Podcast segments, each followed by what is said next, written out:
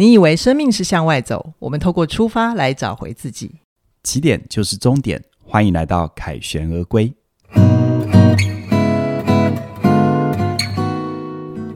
大家好，我是凯宇。大家好，我是怡璇。今天的凯旋而归要跟大家聊一聊成年负责任的议题，特别是这。在今天的议题里面，其中有一个是我自己跟起点接触的过程里，让我一夜长大的冲击点哦，大家可以期待一下哈。那在收听之前，邀请你在 YouTube 帮我们订阅、按赞、分享。如果你在 Podcast 收听的话，提醒你凯旋而归其实有独立的频道，也请你给我们五颗星的推爆留言跟我们互动，我们也会选择适当的主题做成节目跟大家交流哦。那我们今天要讲这个成年负责任的议题，其实这个案例是从。呃，某两封的起点转运站的来信，然后我们会截取里面呃某一部分的内容。但是在开始说之前，我要请凯宇跟大家简短说明为什么这两封信是我们没有办法做成正式节目的原因。好，今天的主题是成年负责任嘛？那起点转运站是我的一门线上课程，叫“活出有选择自由人生”，好，给学员的一个。算是一个一个一个分享的机会啊，就是你把你遇到的一个状况，然后告诉我，然后我会试着做成节目来试着回答。那当然了，在那个我们的转运站的表单里，我也有在上面说明啊，怎样的状况底下我才有办法回答，然后我回答的形式会是怎样。可是呢，随着我们推出的时间越来越长，然后我们就有几封是。我一直没有办法回答的问题，嗯，然后我从这些问题里面发现了一些现象、一些共同性，我想要透过这个机会来跟大家分享。那为什么放在凯旋而归呢？嗯，因为凯旋而归它是写给二十五岁的情书嘛。我知道这些写信来而我没有回答这些信件，那个写信的主人哦，可能超过二十五岁了。我猜他问的问题应该是，嗯，但是呃，我想长大。或者是成为一个大人这件事情，是我们一辈子的功课。是好，其实有时候跟你的客观岁数并没有直接的关系。好，我们心里有一块是需要真正成熟的，而能够真正成熟，有一个很重要的关键，就在于我们能不能为自己的问题负责任。是，可是我们要为自己的问题负责任的第一步，是要先学会怎么提问题。是，好，有很多问题是。你提了，但是事实上是无法回答的，甚至于你提了一个，你提了一个看似是问题的问题，嗯，但事实上并不是每一句话的结尾打上一个问号就叫做问题。就是问题。好，那这里面有很多很多关于我们怎么看待成熟，我们怎么长大，或者是我们怎么样让自己成为一个更完整的人的一些关键。嗯，嗯，好，然后我想我试着透过今天的机会，慢慢的跟大家做一些爬梳。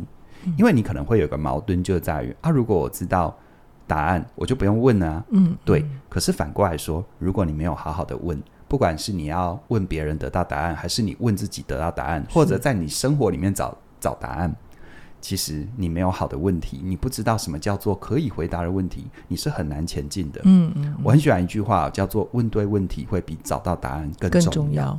好，那所以呢，我透过这个来跟大家一步一步的去看，什么叫做真正成为一个大人，真正做到一个所谓的成年负责，嗯，然后透过好的问题来帮助自己前进。好哦，好，嗯。那转运站这些我没有办法回答的问题，通常有几个共同的原因。我也邀请大家跟自己核对一下。嗯，如果你在生活当中，你常常发现，其实，哎，奇怪，为什么大家会忽略我的问题？对，或者为什么我的很多提问大家都置之不理？嗯，那你可以帮自己检验一下，是不是有这些状况。第一个没有办法回答的原因是问题太大。OK，就他他问的已经是有一点是，呃，涵盖面太广。嗯，好，先讲一个笑话好了，嗯、就是那个也那个小明回家，因为是个小男孩嘛，嗯、回家就问自己的爸妈说：“嗯、呃，爸妈，我从哪里来？”然后爸妈突然想到啊，是不是年纪到了要有性教育有没有？是是，就开始做做很多准备，要跟他解释哈，嗯、男生女生怎么回事啊，嗯、等等的。结果就讲的云里雾里，小明也听不懂。最后小明忍不住的，打断。他的爸妈跟他爸妈说：“嗯、可是小花跟我说，他是从台台中来的。”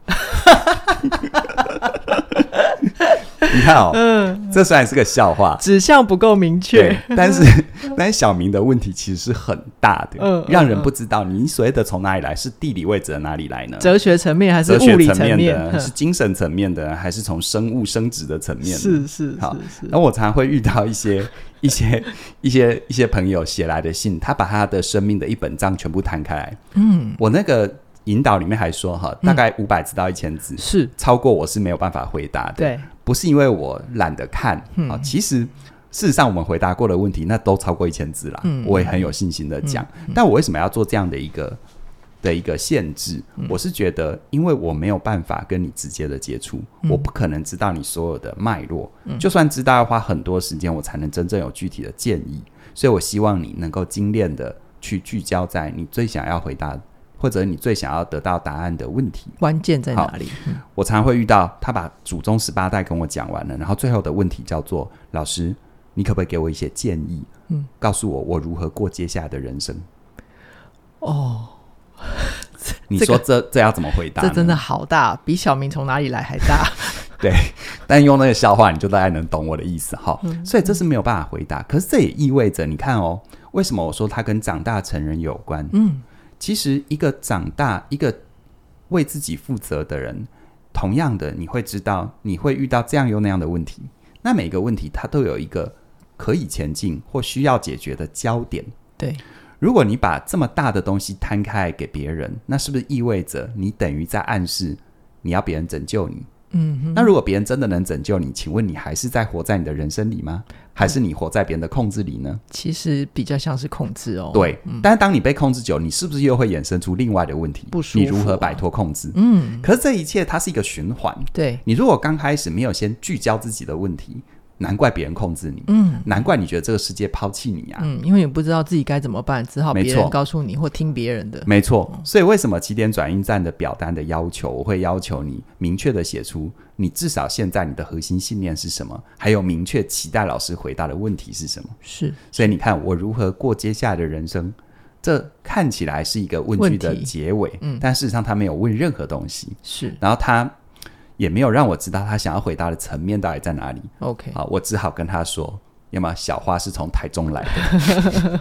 好，然后第二个就叫做他的问题是失焦的，是刚刚说的问题太大，就叫做范围层面是啊，或者是他有一点想要把自己人生的，他只感觉不舒服，然后他想把这个不舒服丢给别人，嗯，看有没有人可以拯救他。嗯，嗯，但是这里的问题失焦，第二个问题失焦是什么呢？嗯、就是。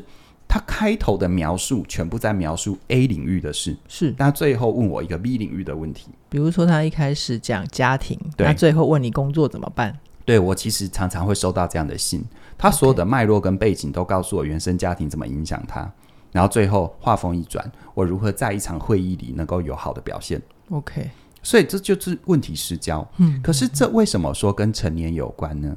其实，在孩子的世界里。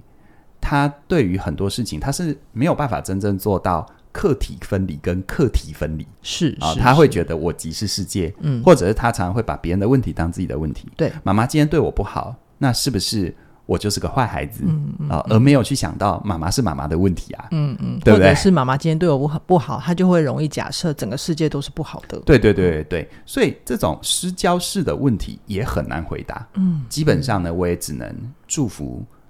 这个发问的人，在他的人生当中，能够慢慢的找到属于自己的答案。但是我很难在那个短时间里回答，而且事实上，我有一点挣扎。我也希望让大家知道，嗯，就是你你说真要回答，我一定可以讲出一套漂漂亮亮的答案。嗯，但是我要让这样的人觉得我回答了他吗？嗯，因为我让他觉得我回答他，可能但刚开始会觉得很温暖，嗯，可是事实上，他有没有可能让他潜意识觉得他这样可，他这样继续下去是可以的？哦，你说的是更深层的暗示，对不对？对对，他会觉得反正我只要这样，还是有人会回应我，嗯，他就永远不会意识到，好，他必须要帮自己做一点功课，嗯，或者是走出他的现况，没错，没错，好，然后第三个，嗯。啊，为什么？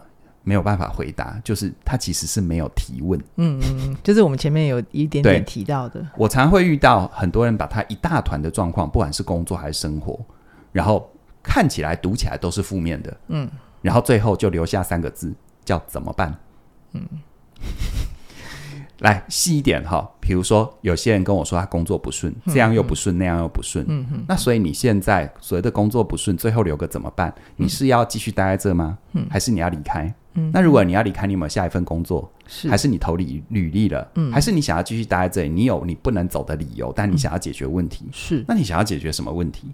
你跟上司的问题吗？还是你跟部署的问题？嗯，还是你未来生涯发展的问题？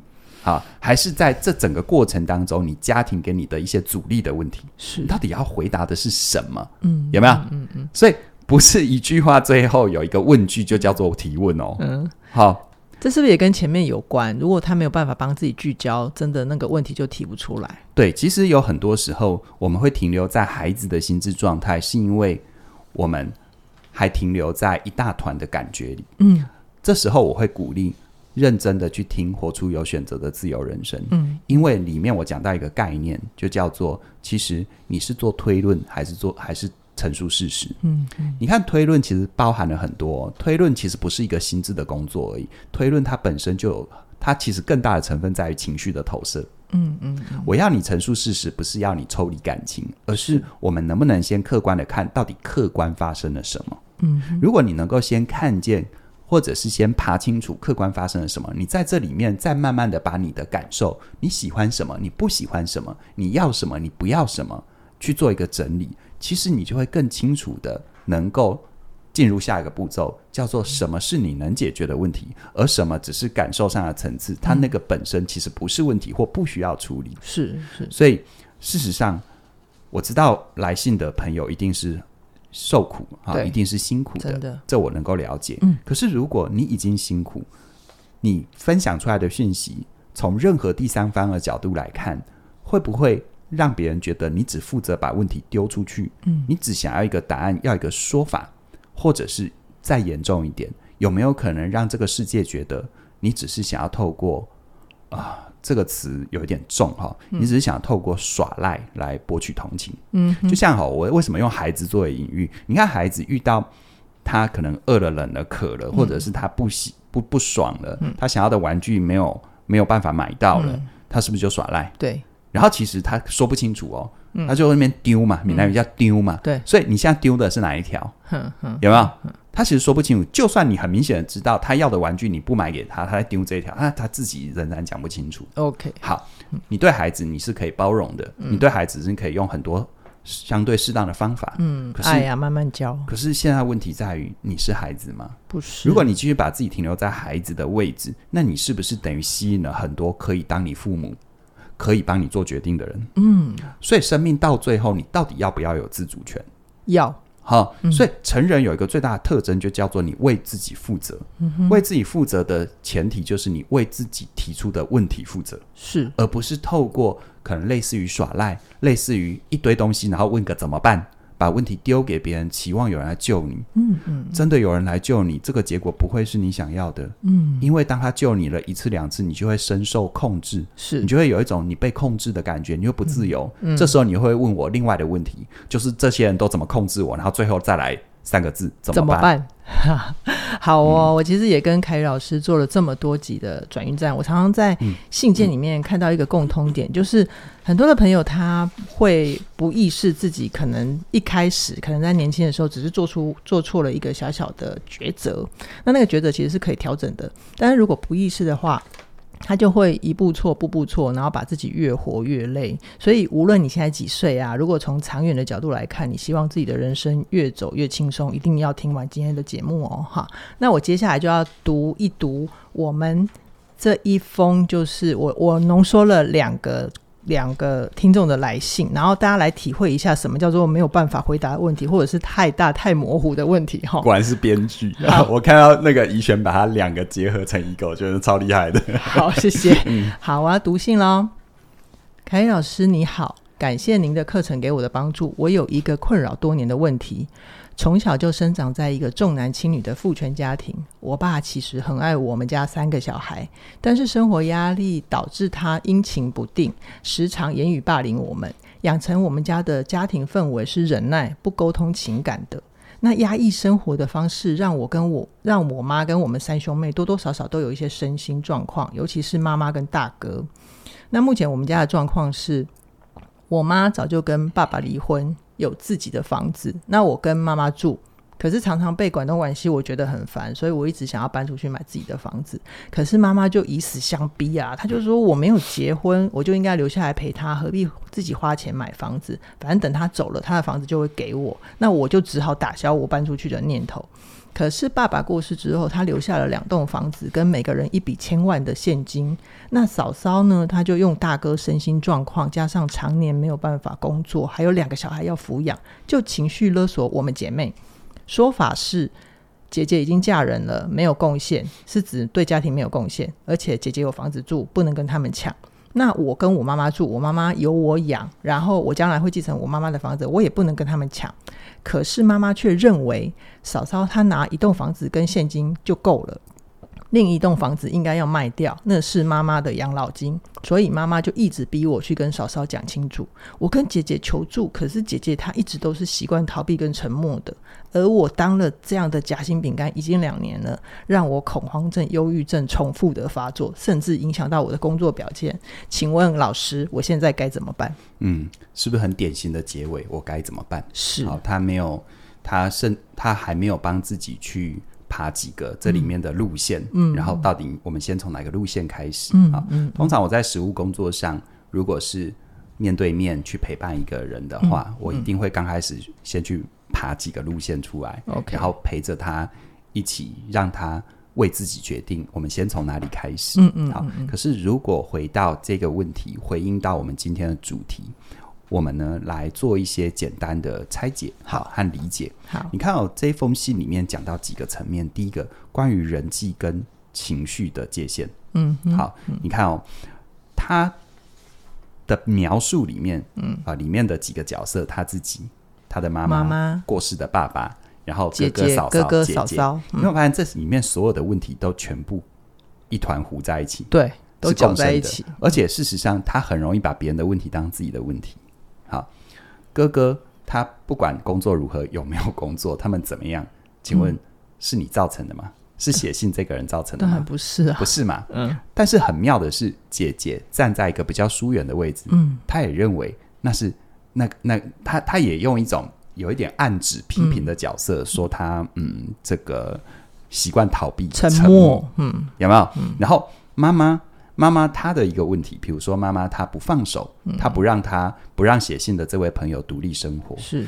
那他整个共生的一个关系底下，他就变得是，你看，有时候问题不是问题难以处理，而是当我们把所有的东西都搅在一起的时候，问题就无法处理了。真的，一团毛线你要解开，是不是要先抓到线头？嗯，你是不是要试着先松开一些结？是，而他的，我我遇过很多人，他的。陈述的方式，他是期望有一个拿仙女棒一点什么都都开了，对，这是不可能的。OK，所以，我们一步一步一步来看哦。好，你看哦，他提到关于父亲过世之后遗产的部分，对，他讲了很多，嗯，谁又怎么想，谁又怎样，谁的角度又怎样，听起来是不是都很很合理？对，但他就是没有去谈那遗嘱呢？嗯嗯嗯嗯，我说成人世界不是要你无情，而是成人世界本来就符。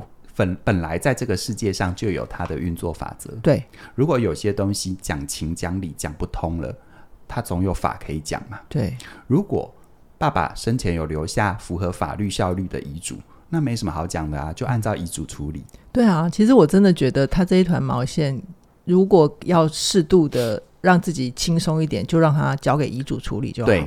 对，然后甚至于可以花一点钱请那个律师当执行人，师对不对？嗯嗯嗯、好，那如果没有留遗嘱呢？如果没有留遗嘱的话，别忘了我们的法律在这个继承的相关法规里面本来就有一些什么特留份等等的。对，反正吵到后面真的吵不通了，嗯，就按照法律来。对啊，但我知道为什么写信的这一个朋友他没有办法这样子做，这样子想。嗯，其实就回到我前面的。他把别人的问题当自己的问题，嗯，他自然不会走这一步。是，可是当你心中觉得再怎么样可以走这一步，不等于你一定要走这一步。嗯嗯，而是有没有可能，当你做这样的一个明确的表态，把问题做适当的切割的时候，那些你觉得难以处理、毫不松动的人，他自己会松动。有可能，因为退一万步说，如果有遗嘱，真的按照遗嘱，谁都没什么好讲的。是是是，情绪勒索。的前提是，呃，它跟人肉勒索不一样。人肉勒索它可以用暴力嘛，嗯，但情绪勒索有一个前提叫做你愿意被他勒索。真的，真的好，然后再来呢，他的这个状况如果再深一点去爬，从他的表述里面我就读出来了。嗯，他说。我爸其实很爱我们家三个小孩，嗯哼，但生活压力导致其情绪阴晴不定，常常有言语霸凌的行为。嗯，我们仔细来品味这一段话哦。我爸其实很爱我们三个小孩。如果你爸爸真的很爱你们的话，你为什么需要说其实很爱？嗯，你看我们会说，其实他是个好人。嗯，这句话是不是意味着你指涉的那个人，他其实他他做了很多跟好人不一样的东西？对。然后你用他其实是个好人来帮他合理化，好像有点在自我说服，可能强迫自己也要再跟继续跟对方相处。对，当你这么说的时候，我爸其实很爱我们三个小孩，那我就要问，是什么原因让你需要不断的自我合理化？嗯，我如果换位思考，我想在你成长的过程当中，你必须这么做。这我完全能够理解，而且换成是我，我可能也会。为什么？因为我们在成长的过程当中，父母亲是我们的天跟地，嗯，嗯，天地是不能毁了，对，所以他不管对我们怎样的不好或怎样的不舒服，我总要有一个合理化的说法，不然我连日子都过不下去，我才能继续活下去、长大。对，嗯，可是这就意味着。如果你在成长的过程当中，在适当的时机没帮自己跳出来，你就会一直停留在一个孩子的状态。孩子是没有界限的，OK，所以他才要说，你看这里面的语言有多么的矛盾哈。我爸其实很爱我们家三个小孩，但生活压力导致其情绪阴晴不定，这里都要能理解，时常有言语霸凌的行为。嗯，那我真心要问，嗯，如果他真的很爱你，他为什么要言语霸凌你？啊，你可以说。有一个人曾经给你过棒棒糖，他就很爱你吗？不能这么绝对啦。嗯，嗯，我常常遇到有很多很多呃，可能是家暴，或者是遇到不是太好的亲密关系，然后问他为什么不离开，嗯，他说其实他很爱我啊，他都会送我礼物啊。嗯，我我必须讲，嗯，在热恋或者在他还在追求你的过程，送礼物这些很正常，甚至于他打了你之后，他。还想要继续控制你，他送礼物当做是可以继续控控制你，他付出的成本，是这也是很正常，真的。但是跟他爱你是不一样的，嗯，他爱你他就不会这么干呢、啊，嗯嗯，对不对？嗯，好，希望大家多看清楚这一点。可是这个是一个什么？就像我刚才说的，这是一个在成长过程当中必须动用合理化思维的一种适应。我们如果在成长过程中没有这个合理化，我在那个年纪是活不下来的。对，哈，嗯、可是。我们也因为合理化，我们的心智会停留在那个年纪。真的，嗯，真的。你你可能已经三十岁、五十岁，但是你还穿着十三岁跟十五岁的衣服。嗯，好，嗯，所以我希望，我希望，虽然我没有办法回答这些问题，嗯，但这一集节目，如果你有机会听到的话，可能我回答的你另外一个层面的问题。是，好，这也是我的我的善意吧。真的，我希望这样。嗯，所以再往下看，妈妈以死相逼。家人的情绪勒索，我刚才前面已经提到，到底什么是他们的问题，嗯、什么是你的问题？嗯嗯。好，其实，在整整个共生关系，在呃课题没有分离的状况底下，这一切是无解的，真的。因为你你你不能，你无法去控制你的妈妈，嗯、你无法控制你的哥哥嫂嫂他们的行为。嗯嗯。嗯，你信不信？你就算啥都不要，你裸退，裸退，嗯、就、嗯、就什么你都不要，你都全部抛开了，他们就不烦你吗？不会，因为因为对他们来讲，就是只要烦你，你是会有反应，你会做事的人。对、哦、对对，嗯、你以为你放弃了一切就没问题了吗？嗯嗯，这值得想哦。是，然后再来，最后他说：“姐姐习惯沉默跟逃避。”嗯，我换个角度想，有没有可能姐姐是最早认清这一切，她把问题还给每一个人的那个人？有可能。所以他从你的角度理解起来，就是他沉默逃避。是，但只是他不玩了，嗯嗯嗯，我真心不玩了。对，所以当他不断的沉默，不断的在你认为的逃避，嗯、这有没有可能是他划清了他自己的界限？是啊，所以他才能够把他的心力留给他真正在乎的人，真的留给他的生活，嗯，留给他的生命，嗯嗯。OK，所以你会发现有很多问题没有办法回答，他们的共同点都是在于他交出了力量。哦，他不是收回力量。嗯，你看，妈妈以死相逼，家人情绪勒索。嗯，有没有？嗯，然后你就希望我回答你，如何让妈妈不要以死相逼，而且他希望满足所有人的愿望。哎，对，如何让家人不要情绪勒索？嗯，你只要记得，任何改变涉及到要控制他人的行为，几乎都是无解。OK，但是任何的改变涉及到你对自己更有觉察，你能够重新决定自己的行为，他通常就可以开始松动。OK，, okay. 你看嘛，我常说嘛，如果一个人以死相逼，你就配合。嗯，所以他每次需要你配合，他就以死相逼就好。嗯嗯，它是一个简单的逻辑题。嗯，对不对？嗯，而反过来一样嘛，他以死相逼，他的说辞会是什么？他的说辞是不是有可能跟你的内在说“我爸爸其实很爱我们家三个小孩”是一样的逻辑？是他以死相逼说：“你看我那么爱你，嗯，你看我那么照顾你，你看我那么可怜。”嗯嗯嗯，有没有？嗯嗯，然后你心里就对啊。嗯嗯，就不断的合理化。嗯，所以这一切哈，真的，如果你没有先帮自己爬出一个，你要先从哪里开始？嗯，呃，基本上我也鼓励啦。如果你有机会，嗯、或者我们的听众有类似的状况，我们说寻求专业人士的长期陪伴是绝对有帮助的。的，不管找智商心理师还是等等的，绝对有帮助。嗯、因为你可能有一个最大的困境就在于，老师你讲的都对。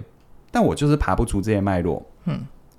但是你找专业人士帮忙，这里面有一个东西我不会避讳谈，叫做你要付钱，嗯、你要付出代价，嗯。可是你付钱，你付出代价，你才会为他负责。哦。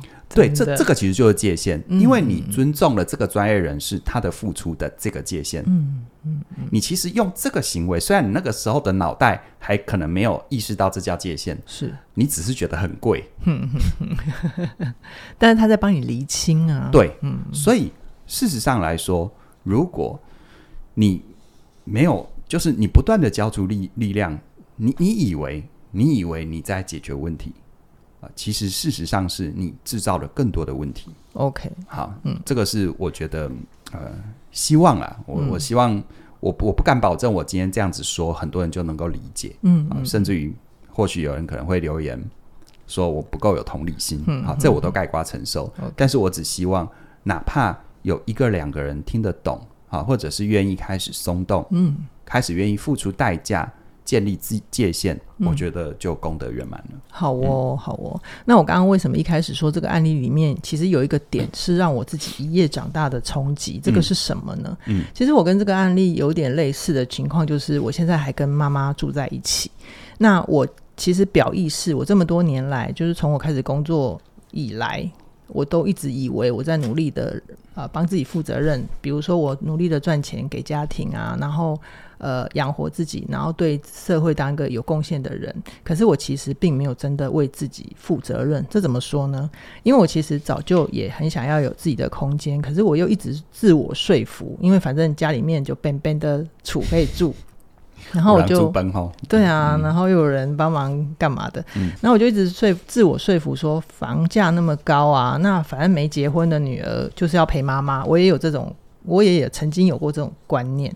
然后，但是吊诡的就是，它很矛盾的地方就是，如果我有一天就是工作不顺利，我其实永远都会有机会、有理由去告诉我自己，就是其实我因为没有自己的空间，我就没办法按照自己的节奏安排我自己的生活，所以我就工作不顺利啊。然后你等于继续待在家，而而这个家的这个结构成为你最好的借口，对不对？对，而不是真正跟你的问题直球对决。是啊，对啊，因为我怎样，因为我怎样。哈，对，我们其实会潜意识的给自己很多那种因为，嗯，而不是给自己很多的我就是要或我要解决什么，嗯，有那种理所当然的往前走的气势。对对，所以呃，当我。呃，其实我那时候也是跟凯宇老师做教练，然后我们爬完这一层，我那时候你还不是我的同事，你是我的学生，是我是你的学生，嗯、我我就看见我自己，就是我其实永远在给自己找理由，就是在逃避我自己的真心想要。好、嗯哼。哦，那我说我没有对自己负责任的部分，就是我永远给自己有一个出口，嗯、让我维持现状，我活在现在的状态里面，嗯、我就可以不用改变。嗯，那为什么让我一夜长大？是因为。那一刻让我心里面非常非常痛的一点，叫做我发现我自己拼了二十多年，嗯、我拼命的想成功，想证明自己，想要获得肯定，但是我的结果是看见我自己先遗弃了我自己。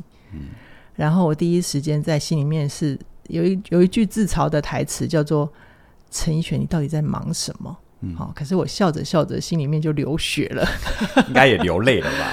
有啦、啊，我就在你面前哭啊。嗯嗯、然后我我觉得我那个真心告白，想要跟大家说的就是，过程真的很不舒服，很难受。但是我走过了之后，我发现我的长远的目标会更明确。嗯哼，好、哦，确实那个过程里面，你还是你不会说你现在有人帮忙，一面对了你就马上变成一个人。嗯哼，你还是会有一些阶段会不舒服的。那我发现自己又不舒服的时候，我会允许自己就躺着，撑着。可是我会尽可能的去保持我的正常生活。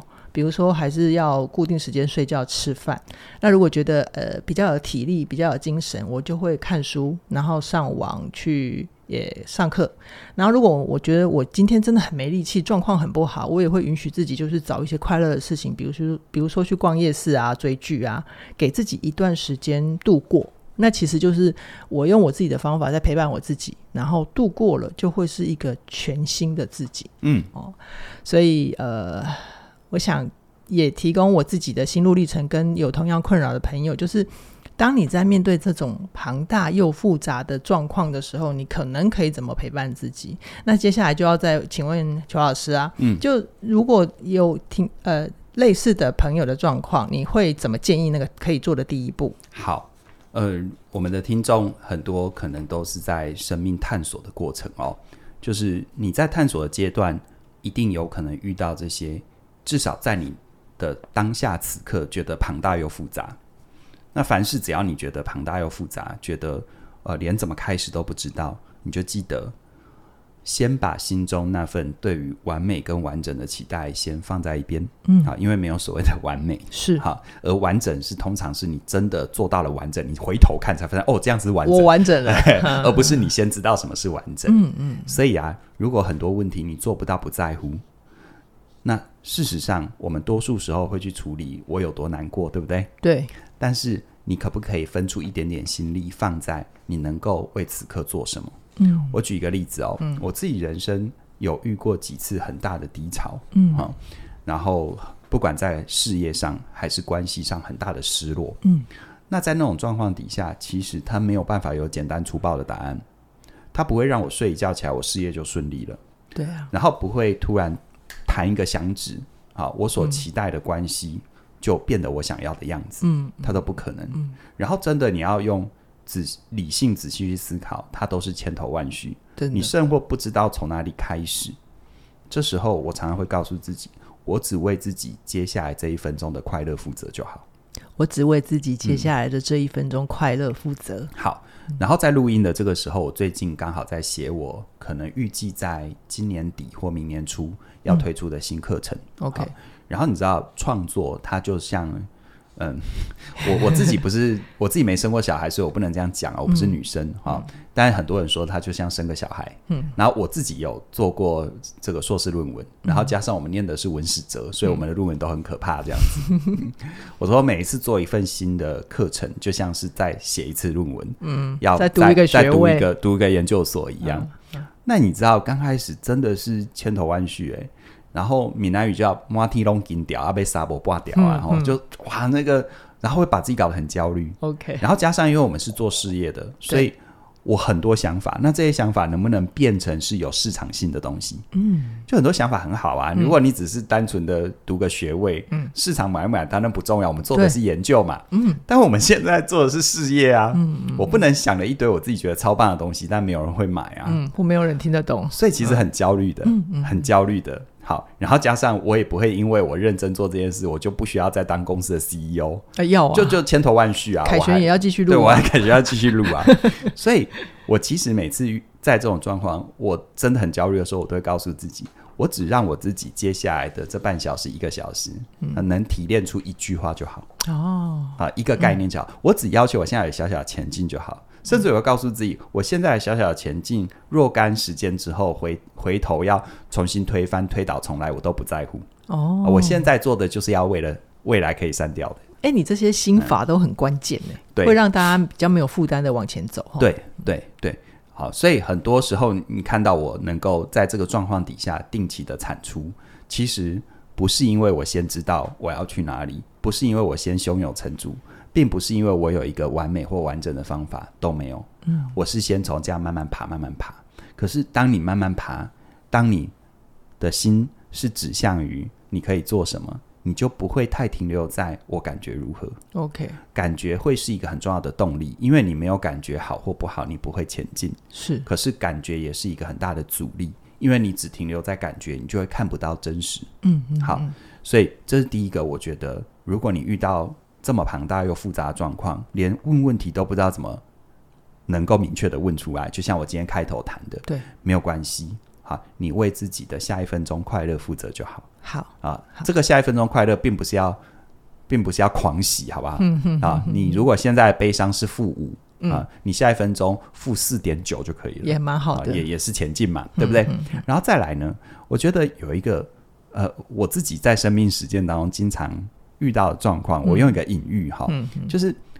你搭一架飞机，嗯、要从 A 点飞到 B 点，嗯，啊，如果中间刚好就遇到有打仗的地方，嗯、有禁航区，嗯、你要做什么事？当然是要绕过去，啊，绕过去嘛。但我看到很多人就很坚持哦，从 A 点到 B 点有没有？中间有站的，一定要直接这样飞过去，哦、然后还要问我说：“老师有没有可以不用被防空炮弹或者飞弹击落的方法？”哦、我说：“你绕可以吗？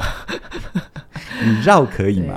就是就很多时候，很多时候就像。”刚刚我们谈那个案例的那个姐姐是那个姐姐，我相信我我我不是我相信，因为我没有没有资格这样说。我说有没有可能那个姐姐她其实心里一本账是比谁都清楚？有可能，但她知道她的人生更重要的一点是要飞到 B 点，是，所以她绕过战争区啊。是是，你能说她绕过战争区就怎样有怎样的不对吗？他只是把自己弄清楚是什么事情是他人生最需要负责的，嗯，可是他现在的生活，嗯，他现在的伴侣，他现在的家庭，对，而不是他曾经的这一笔烂账，是，而且这笔烂账也不是他能够爬清楚的嘛，真的，妈妈要继续这样子，你你又能如何？嗯，哥哥要继续这样子，怎样？你帮他找工作有用吗？没办法，你信不信？你把所有东西都给他，他还是这样，对，他永远有下一条可以烦你的东西，是因为你可以被烦啊，嗯嗯啊，然后再来呢，其实。我们要能够怎么知道我们自己是成熟？我觉得你知道自己经验过什么，因为这些经验都会对你产生影响。可是你也你也同时知道，你永远可以为自己的当下重新做决定。嗯，这就是成熟。嗯，所以重新做决定，重新做选择，话说起来是容易的，可是要做到的确有它的难度。而所谓的成熟就是什么？我知道它难，但我慢慢的靠近。嗯，我不是想要一步到位。我是一步一步、一点一滴的朝他靠近，嗯，能够靠到多近我也不知道。是啊，我人生不断的发展，我也都发现哦，原来我还有很多这样又那样不成熟的地方。嗯哼，有些事情真的触动你的心弦，勾动你的在乎，你就会发现自己有多么的幼稚。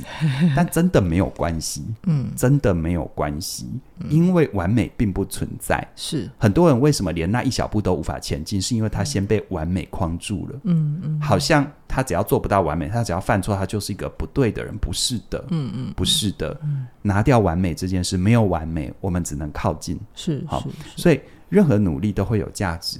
而你这一点一滴的累积，就像我曾经也做过做课程，是大概做了大概百分之七八十都完成。嗯，就后来发现其实定位不对，嗯、我真的砍掉重来、欸。哎，哇！可是砍掉重来，那你说我前面做到百分之七十八十那些时间浪费了吗？没有，不会了。我觉得回头来看。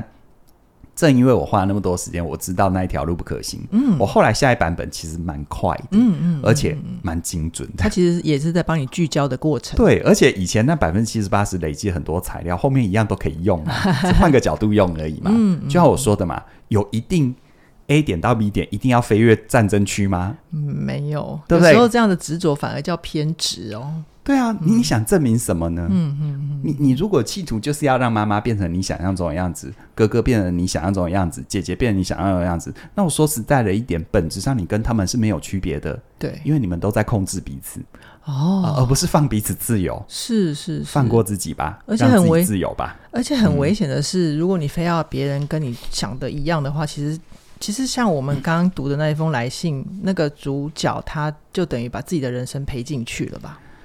啊，对啊，其实是这样，没有错。嗯嗯，好哦。那我想，我们没有办法选择家庭，但是我们可以一定可以选择成为我们自己。